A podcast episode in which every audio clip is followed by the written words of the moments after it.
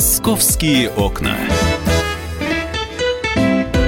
Итак, друзья, программа «Московские окна» в прямом эфире на радио «Комсомольская правда». Анастасия Варданян. Михаил Антонов. И Светлана Алифирова. Свет, приветствую. Привет. Мы Всем доброе утро. Света, опять же, да, как, как все меняется в нашей жизни. Еще полгода назад в этой студии, да, начальник градостроительного комплекса Москвы сидел.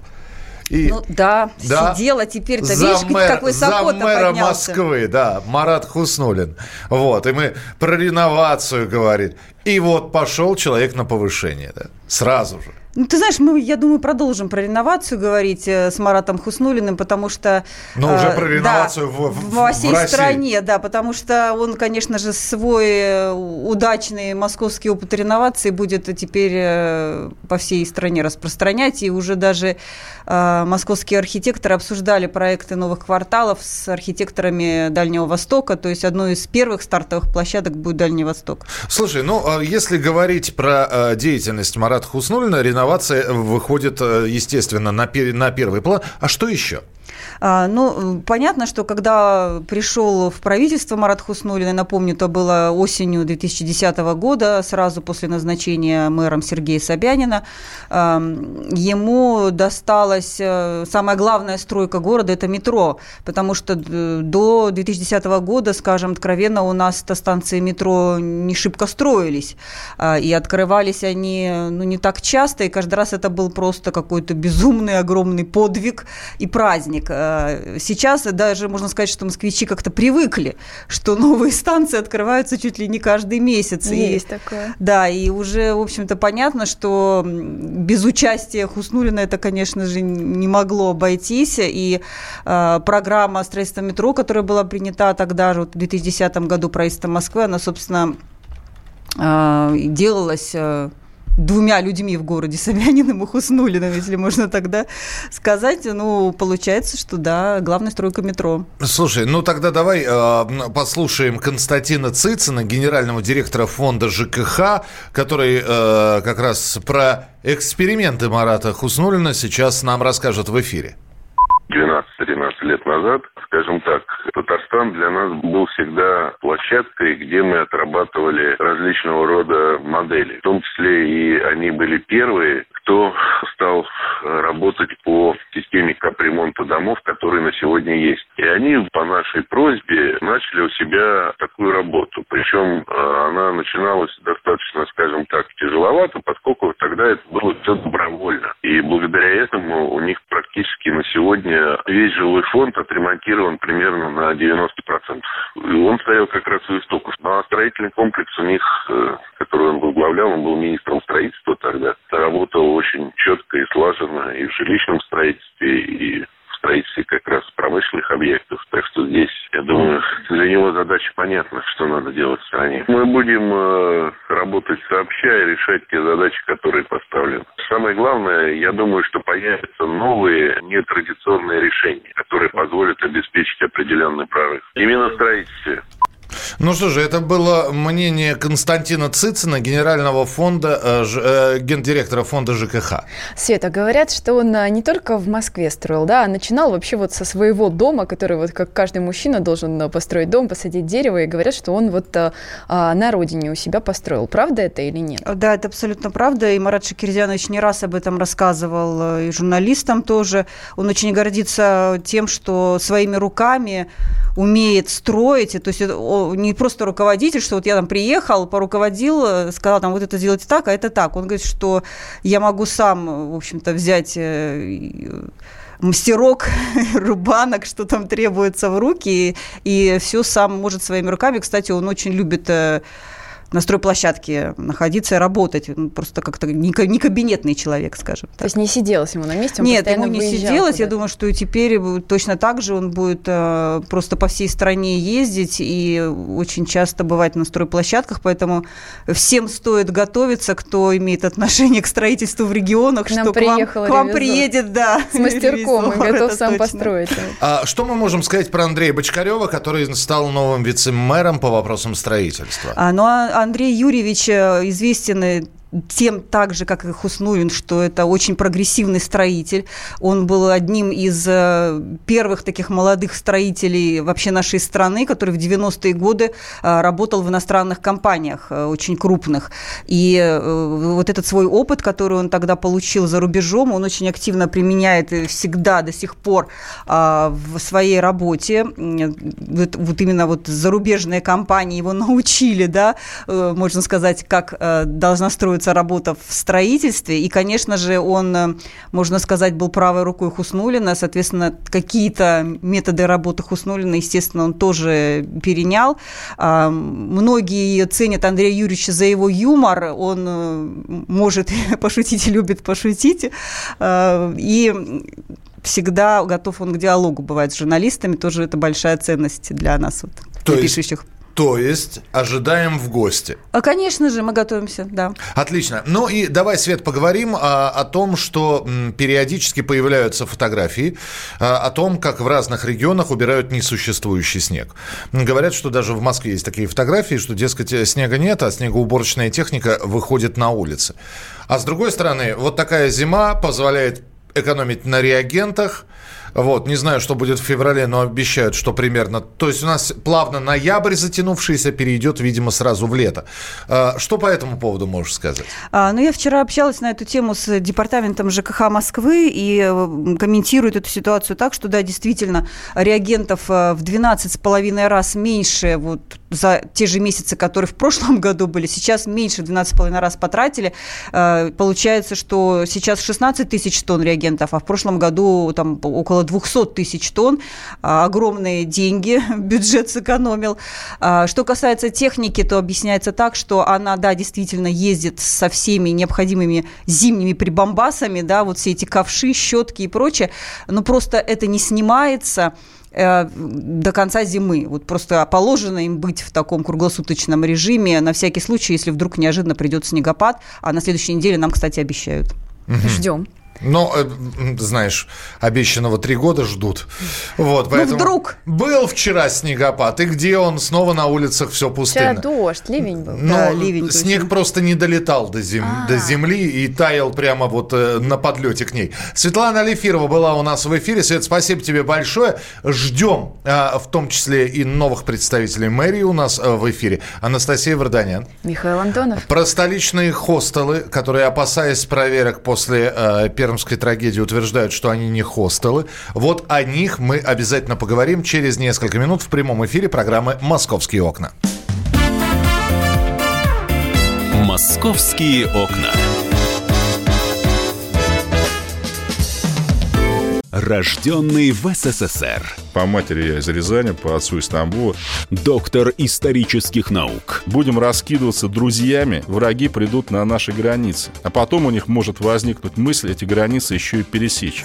Зав кафедрой международных отношений. Вы знаете, а может быть нам Лаврова-то Анна Карлсона заменить, который вот на крыше живет? Спокойствие, только спокойствие. И просто Николай Платошкин. Мы же с вами сверхдержава не потому, что мы большие, не потому, что у нас ракет много, а потому что от мнения русских очень много зависит, понимаете? Николай Платошкин. Каждую пятницу на радио «Комсомольская правда» в 6 вечера по Москве подводит итоги недели и говорит... Ничего, абсолютно ничего, просто нифига, кроме правды.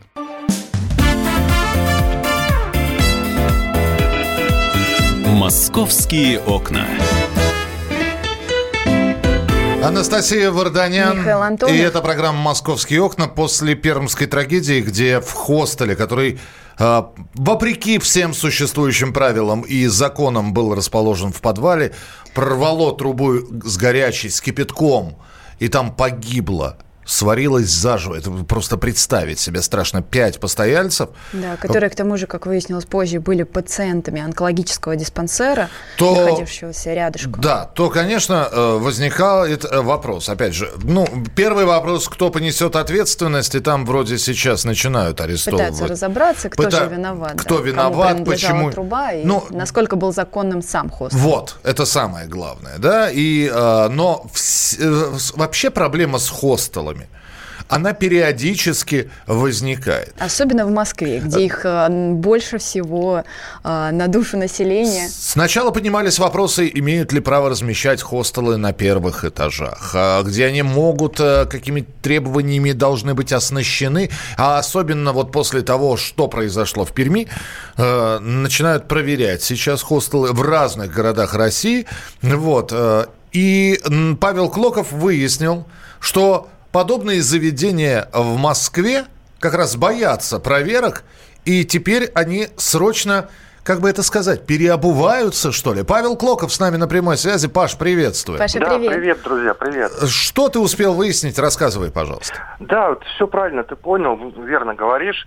А, если раньше приходили с проверками и проверяли хостел именно как хостел, то есть э, какое-то физическое или юридическое лицо предоставляет такую услугу. То есть сейчас, если проверка приходит, а э, хостел находится в, в подъезде в общем, то есть вот что запретили с октября прошлого года, вход должен быть отдельный, э, а не из подъезда рядом э, с жилыми квартирами. Угу. Так вот, если приходит проверка, а, а проверяющих там масса просто от жилинспекции до управляющей компании, даже до ФСБ, наверное, вот, то они, э, естественно, боятся штрафа, боятся того, что их закроют. Они говорят, а мы просто сдаем помещение в аренду. Вот у нас есть договоры найма, и они действительно у них есть. Э, согласно гражданскому кодексу это все действительно как бы по закону. Хотя по сути это хостел, потому что договор найма составляется, когда отдельное помещение сдается, а не койко-место, как в данном случае. То есть они нашли такую лазейку и успешно уходят от закона, правильно я понимаю? Ну, можно сказать и так. Может быть, вот с, э, с того момента, как все это поменялось, еще не так много времени прошло. А, хотя вот до этого, если брать с 2016 года и до конца предыдущего года, закрыли более 100 хостелов таких, именно которые были в подъездах, мешали людям. Паш, подожди, а вот скажи да. мне, пожалуйста, как я могу понять, что это именно тот хостел? Меня туда направляют, я туда захожу, и что я вижу? В смысле, э, как сосед ты можешь понять? Не, не как сосед. То есть, э, а, как я могу понять, что это вообще хостел? Ну да, как, как посетитель, как, как сосед в конце концов. Ну, при, хорошо, я э, живу и, допустим, рядом со мной квартира, из, которую превратили в хостел. Вот. Э, как я могу понять, что это э, именно так, а не мои подозрения просто? Ну, во-первых, это можно проверить в интернете, набрать адрес, и если они давали объявление и там указывали, что у них именно хостел, то, скорее всего, ты найдешь. А так, фактически, конечно, зависит от того, кто проживает. Если, например, там трудовые иммигранты, это лет по 20, какие-то киргизы, узбеки, таджики, то ты обязательно почувствуешь, что это хостел. Услышишь, учуешь, увидишь.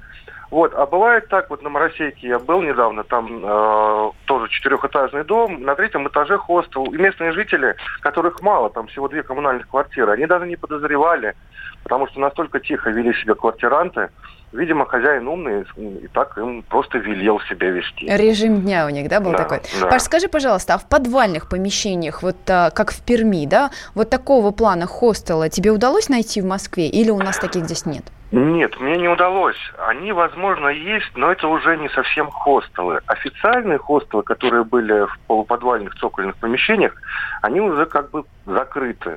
То есть и объявлений таких не найдешь. Возможно, где-то есть, конечно, когда вот э, идут проверки, тот же Роспотребнадзор находит такие помещения, э, мигрантов вот проверяют, например, они находят какие-то такие подвалы, где они там спят где, где попало, друг на друге. Угу. Но это уже, конечно же, не официальный хостел, это уже совсем другая история. Ночлежки какие-то, правильно? Скажи, пожалуйста, Ночлежки, а, да. понятно, что про статистику мы ни про какую не можем говорить, потому что есть официальный хостел, а есть вот эти вот, которые зарегистрированы, если у них и есть странички, то в социальных сетях э, и в интернете, правильно? Но ну, по да. приблизительным подсчетам, сколько э, подобных э, хостелов в Москве сейчас? Слушай, Миш, не буду вводить в заблуждение наших слушателей. Хорошо, а цены там какие? Цены, конечно, зависят от э, условий. То есть я даже сам делал несколько испыталок, жил там. Вот если, например, тебя поселяют в 12-местное э, в 12-местную комнату, то будет стоить около 300 рублей в сутки. Если ты оплачиваешь за месяц вперед, то меньше, там 260 рублей в сутки они посчитают. Вот. А есть, например, вот на Люсиновской улице знаменитый хостел, который ну, много лет, э, он там уже 560, 700, 800, вот такие цены. И зависит от количества людей в комнате. Есть даже двухместные. То есть а можно приехать. Что да. я за эти деньги получу, скажи мне, пожалуйста? Слушай, ну... Койко-место? Э, койко-место, микроволновка, стиральная машина, душ, туалет, ну, естественно, тепло, чистота. Э, нормальный хостел, на самом деле, там можно жить вполне себе. Вот, но это уже, конечно, дороже будет немножко. Угу. Ясно, спасибо большое. Ну, Павел Клоков был у нас э, в эфире. Столичные хостелы, опасаясь проверок, утверждают, что они не хостелы. Статья об этом на сайте «Комсомольской правды» размещена. Можно почитать, можно прокомментировать эту да, статью. Ну, увы, ах, да, огромное количество, вот э, как Паш подтверждает, хостелов остается в многоквартирных домах, то есть в обычных квартирах.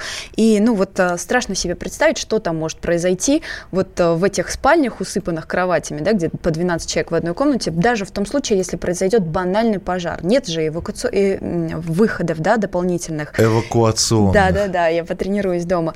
А, и поэтому просто вот призываю всех слушателей э, самим не пользоваться услугами а, таких а, подозрительных ночлежек. А, мы здесь смотрим на новости, и как раз новость, которая сейчас обсуждается о возможном в 2020 году введении обязательного чипирования животных.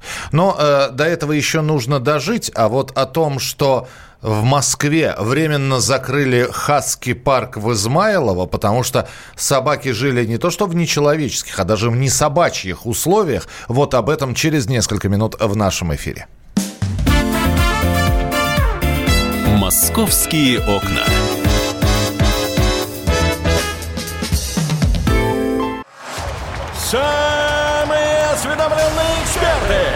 Самые глубокие инсайды, самые точные прогнозы. Точные прогнозы. Знаем все лучше всех. Ведущие. Неудержимый Мардан и прекрасная Надана Фридрихсон. Первая радиогостинная «Вечерний диван» на радио «Комсомольская правда». Два часа горячего эфира ежедневно по будням в 6 вечера по Москве.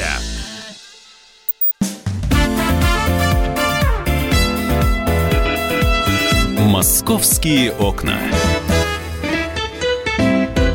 Итак, друзья, продолжается программа «Московские окна». Прямой эфир. Радио «Комсомольская правда». Анастасия Варданян. Михаил Антонов. А, опять же, вспоминая, о чем говорили например, в прошлом году э, активно говорили о том, что контактные зоопарки надо закрывать, и они действительно закрываются, потому что появлялись фотографии истощенных, измученных животных. И уста... продолжают появляться, потому что закрываются они не так быстро, как хотелось. Но все-таки закрываются. Но помимо контактных зоопарков, которые являются притчей во языцах, еще же есть и своеобразные такие животные парки под открытым небом. В частности, в Измайлово был Хаски парк. Ну, до сих пор есть, закрылся он временно.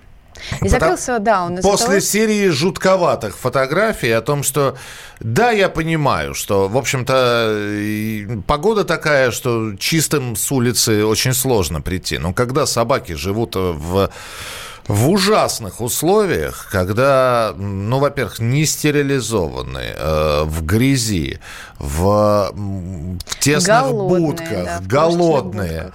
Вот, но при этом на них делается бизнес. Здесь возникает, конечно, вопрос, э, и в том числе, а у нас закон о животных работает. А кто-нибудь будет нести за это ответственность? А кто-нибудь за какие-нибудь регуляторные меры принимаются. У нас на прямой связи зоозащитница Дарья Себякина. Дарья, здравствуйте. Добрый день. Здравствуйте. Вот мы сказали о том, что этот э, Хаски парк в Измайлово закрыт временно. То есть э, после устранения видимых и невидимых э, причин, э, которые являются причинами претензий, видимо, Хаски парк будет и дальше функционировать, правильно? Да, да. Что-нибудь можно сделать? Ведь мы же понимаем, что, в общем-то, это ненормальная ситуация.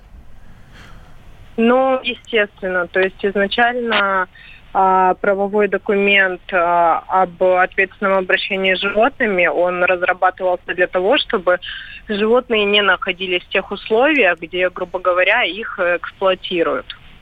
А кто То должен есть, за этим а, следить? А сейчас, как такового правового какого-то регулирования данной ситуации, его нет. Ну, то есть это я с точки зрения юриста говорю. С точки зрения зоозащитника, да, как бы а, это все регулирует только, грубо говоря, волонтеры. Другого метода не существует. Скажите мне, пожалуйста, ведь э, действительно сейчас э, закрываются контактные зоопарки. Что мешает закрыть этот Хаски парк? Или нет таких рычагов, которые могли бы это сделать? А, ну, видите, а, данный федеральный закон вступит в полноценную силу а, только в 2022 году. Скорее всего, только вот именно это и мешает. То есть а, для этого должна быть введена проверка, ну, наверное, Следственного комитета, а, что как бы вряд ли будет сейчас введено, так как а, федеральный закон действует не в полную силу. Угу. И, э, насколько я понимаю, сейчас есть претензии. Этот э, Хаски парк закрыт временно. Э, расширят будки. Собак, э, про, видимо, простерилизуют или, или каким-то образом, в общем, сделают так, чтобы да, все было более-менее привы, при, при, прилично. И дальше это все будет... Да, и дальше все это будет а, продолжаться. И а, возникает вопрос, продолжаться до 22 года, когда закон вступит в силу?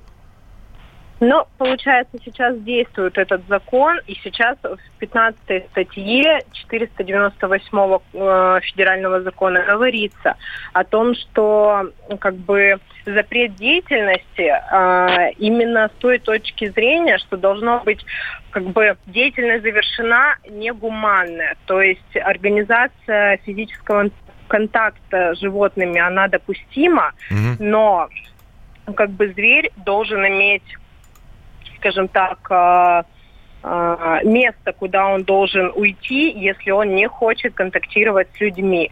То есть, как бы, подобные заведения, они э, уровень животного, э, скажем так, э, отделяют от уровня игрушки, как это было раньше. То есть раньше как, ребенка приводишь в контактный зоопарк, в контактном зоопарке его тебе вытаскивают из клетки и посадят только тогда, когда все дети уйдут. Угу. Сейчас же федеральный закон действует э, именно так, что как бы животное должно иметь право а, отдалиться в тот момент, когда вот оно хочет. Плюс ко всему должны быть какие-то определенные а, меры содержания. То есть это должно быть там, а, в частности, если это будка, да, она должна быть там определенных размеров, собака не должна сидеть круглый день на цепи и так далее. Я так понимаю, да, э, да, Дарья, я так понимаю, что если бы от вас бы зависело принятие какого-либо решения, вы бы закрыли этот Хаски парк окончательно и бесповоротно. Правильно? Ну, конечно. Мало того, что как бы я юрист, да, у меня еще и хаска содержится в определенных условиях. То есть на данном что... этапе э, развития этой истории когда мы говорим о зоозащитниках, когда мы говорим о людях, которые пытаются помочь или защитить животных, мы можем сказать, что на данный момент они бессильны. Единственное, что можно сделать, это вот так вот во весь эфир, э, на всю страну ударить в рынду и привлечь к этому внимание. На больше, да. к сожалению, не хватает ни сил, ни ресурсов, ни законов, правильно? Да, к сожалению, именно так. Спасибо большое. Дарья Себякин, зоозащитница, была у нас в эфире. Ну, на бумагах получается, что права у животных появились, угу. но если мы с вами, да, простые люди, жители, вот как в этом случае жители Измайлова, а, не начнем а, бить в колокола, то на самом деле ничего не произойдет. А, животные, фотографии этих животных, на них действительно без слез не взглянешь, вы можете увидеть их на нашем сайте. Миш, ну, собаки сидели на цепи в 40 сантиметров длиной, да, у многих в кровь перетерта шея, а, и жители посмотрели, что же они едят. Это был тухлый, испорченный фарш, а воду собакам не давали вовсе, то есть они пили либо из луж, из луж да. либо выгрызали вокруг своих будок снег, то есть, ну вот какие-то нечеловеческие условия. Но как мне кажется, да, а, вот а, все это можно остановить, когда мы перестанем этим всем пользоваться, да, то вот. есть эти люди же, они ты платили сейчас, деньги. Ты сейчас снимаешь с языка то, что надо сказать, ведь кто-то приходит туда. И платят 400 рублей за фотографию вот с этой измученной собакой, или, или 1200 рублей за, за то, чтобы прокатиться, да, в упряжке. Ну, это же где, где, где наша голова, где наше сердце? Нет, отсюда все очень просто. До тех пор, пока есть спрос Будет Верно. предложение, этот Хаски парк будет работать, будет работать э, какой-нибудь контактный зоопарк. Или вот эти новые аквариумы, где теперь рыбок кормят, вот, которых э, вообще один раз в день можно только кормить. А, э, да, называется «Заплати сколько угодно и корми, корми, корми этих рыбок». Вот до тех пор, пока люди этим пользуются, это будет существовать так, как это приносит доход. На неоптимистичной ноте заканчивается сегодняшняя программа «Московские окна».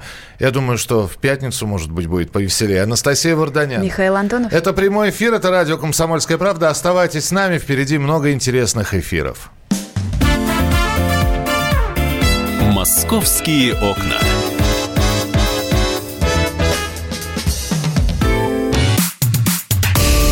Накал страстей на радио «Комсомольская правда». Здесь что, нельзя здесь не сказать, что папа богатый. Ну, Министерство газовой промышленности. Я знаю, как гуляли. Снимали пароходы. Ну, скажи, я... только Нет, без я плохих слов. Считаю.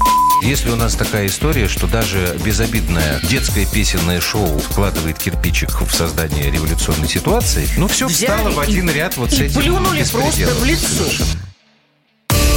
Андрей и Юлия Норкины. По средам в 8 вечера. В программе «Простыми словами». Хорошо, будем иметь это в виду.